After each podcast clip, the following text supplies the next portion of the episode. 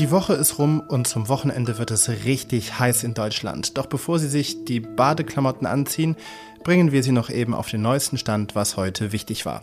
Die USA wollen nach Medienberichten Streumunition an die Ukraine liefern. Das UN-Menschenrechtsbüro kritisiert das. Warum Streubomben so umstritten sind, klären wir gleich.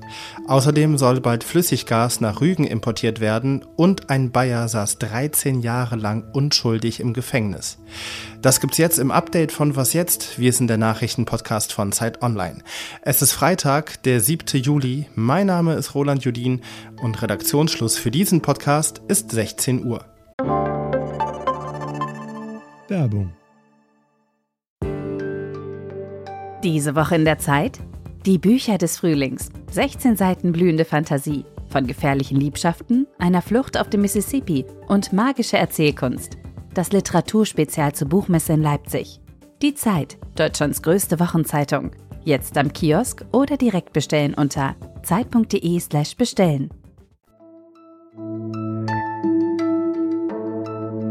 Wissen Sie, was Streumunition ist?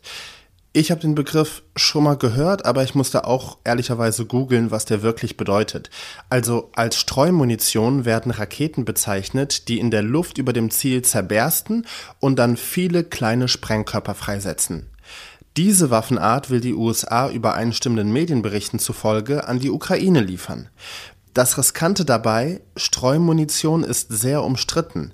Deutschland hat sogar ein Abkommen zur Ächtung von Streumunition unterzeichnet, das den Kauf, den Verkauf und den Einsatz von Streubomben verbietet.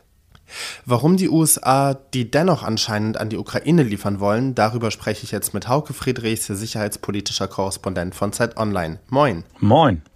Hauke, Deutschland und viele andere Staaten ächten ja Streumunition. Ähm, was ist problematisch an dieser Waffe? Streumunition äh, zerlegt sich äh, in äh, sehr viele Teile, die alle explosiv sind, also in kleine Sprengkörper. Und je nach Typ bleibt diese, bleiben diese Sprengkörper sehr lange liegen, wenn dann in der Luft die Bombe, die Rakete oder auch die Granate explodiert ist. Dann kommen irgendwann Kinder, die spielen, es kommen äh, Landwirte, die ihre Äcker pflügen und lösen dann äh, diese Munition aus. Es gibt jedes Jahr hunderte Opfer von Streumunition in Kriegsgebieten, wo schon lange nicht mehr gekämpft wird. Und äh, deswegen verurteilen alle möglichen Nichtregierungsorganisationen den Einsatz dieser Waffe. Und viele Staaten sehen das ja ähnlich und haben ähm, die Oslo das Oslo-Übereinkommen unterschrieben und damit diese Waffe halt geächtet. Ja, aber die USA haben es nicht unterzeichnet, die sehen das offenbar anders. Warum erwägt die USA, Streubomben zu liefern?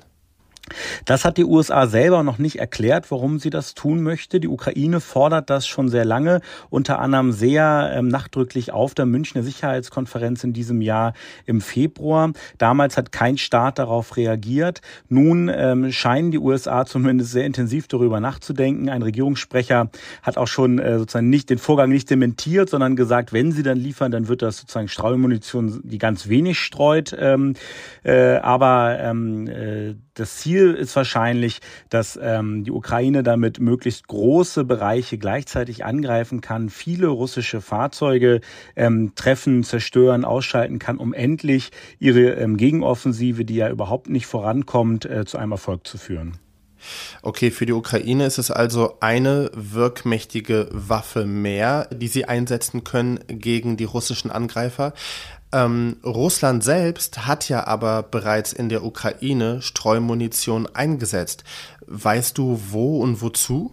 In äh, Charkiw und Kherson zum Beispiel hat ähm, Russland damit Wohngebiete beschossen. Das sagt zumindest Amnesty International und auch andere Organisationen bestätigen das. Es gibt auch Bilder von verschiedenen Raketen, die mit Streumunition gefüllt ähm, waren oder die ins Zielgebiet äh, transportiert haben. Das war also ein Terrorakt, ähm, denn wenn man mit Streumunition zivile Gebiete beschießt, dann hat man ja nur das Ziel, möglichst viele Menschen äh, zu äh, töten oder auch zu verletzen. Die Ukraine ähm, äh, hat schon versichert, Streumunition so nicht einsetzen ähm, zu wollen. Aber beide Staaten, also die Ukraine und Russland, haben die Abkommen nicht unterschrieben, sehen sich also an die auch nicht gebunden und setzen sie halt ähm, ein. Russland hat dazu aber offiziell keine Stellung ähm, genommen. Sagt Hauke Friedrichs, sicherheitspolitischer Korrespondent von Zeit Online. Danke dir. Ja, sehr gerne. Für die knapp 600 Abgeordneten im Bundestag war es heute der letzte Tag vor der Sommerpause. Aber anders als in der Schule gab es heute keine Zeugnisse oder ein gemeinsames Frühstück in der Klasse, sondern es gab ein neues LNG-Terminal für die Insel Rügen. Konkret heißt das, Bundestag und Bundesrat haben heute bestätigt, dass am Hafen Mukran auf der Insel Rügen Flüssigerdgas angeliefert werden kann und den Hafen ins LNG-Beschleunigungsgesetz aufgenommen. Mit dem Gesetz sollen Genehmigungsverfahren schneller und unkomplizierter ablaufen. Bald könnten also zwei Spezialschiffe vor dem Mukraner Hafen dauerhaft Anker werfen, die dann importiertes LNG umwandeln sollen. Doch viele Menschen freuen sich da gar nicht drüber. Gegen das LNG-Terminal hat es von den BewohnerInnen auf der Insel Rügen viel Widerstand gegeben. Örtliche Politiker sagen, die Pläne der Bundesregierung würden dem Tourismus auf Rügen schaden. Und Klimaschützerinnen warnen, dass ein LNG-Terminal mit dem Klimaschutz nicht vereinbar sei. Das Land Mecklenburg-Vorpommern hat erfolglos versucht, die Gesetzesänderung der Ampelkoalition aufzuhalten. Das ist jetzt kein Krimi, sondern leider eine wahre Geschichte. Ein Bayer namens Manfred Genditzky saß 13 Jahre lang unschuldig in Haft. Das Landgericht München hat heute Genditzky freigesprochen. Die Richterin entschuldigte sich bei ihm und erklärte, dass Kontrollmechanismen nicht funktioniert hätten und es in Justizbehörden zu Fehlleistungen gekommen wäre. Genditzky wurde wegen Mordes an einer Rentnerin verurteilt, die in einer Badewanne leblos aufgefunden wurde. Daher ist dieser Fall auch als Badewannenmord bekannt. Neue Gutachten hätten aber bewiesen, dass die Frau durch einen Unfall gestorben sei. Genditzky hat während der 13 Jahre in Haft unter anderem die Beerdigung seiner Mutter und die Geburt seiner Enkelkinder verpasst. Genditzky hat fast 5000 Tage hinter Gittern verbracht.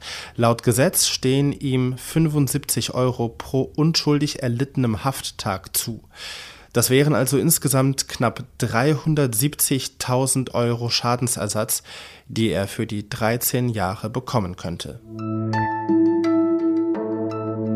Was noch? Lassen Sie uns über die Deutsche Bahn reden. Und nein, bitte nicht abschalten. Ich verspreche, ist ganz interessant.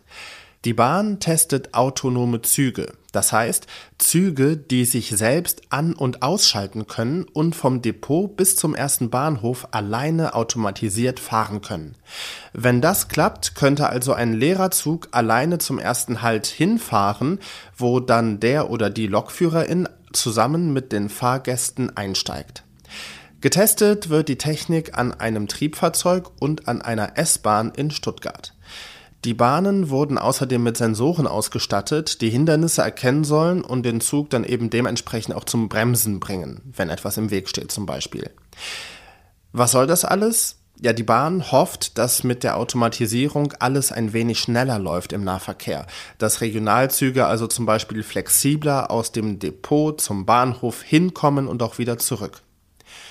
Naja, die Hoffnung stirbt zuletzt.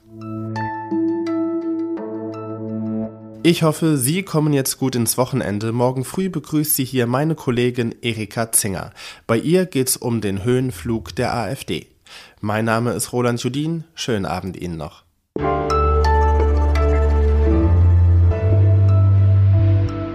Die Bahn testet autonome Züge. Das heißt Züge, die sich selbst an und äh, warte, falscher Text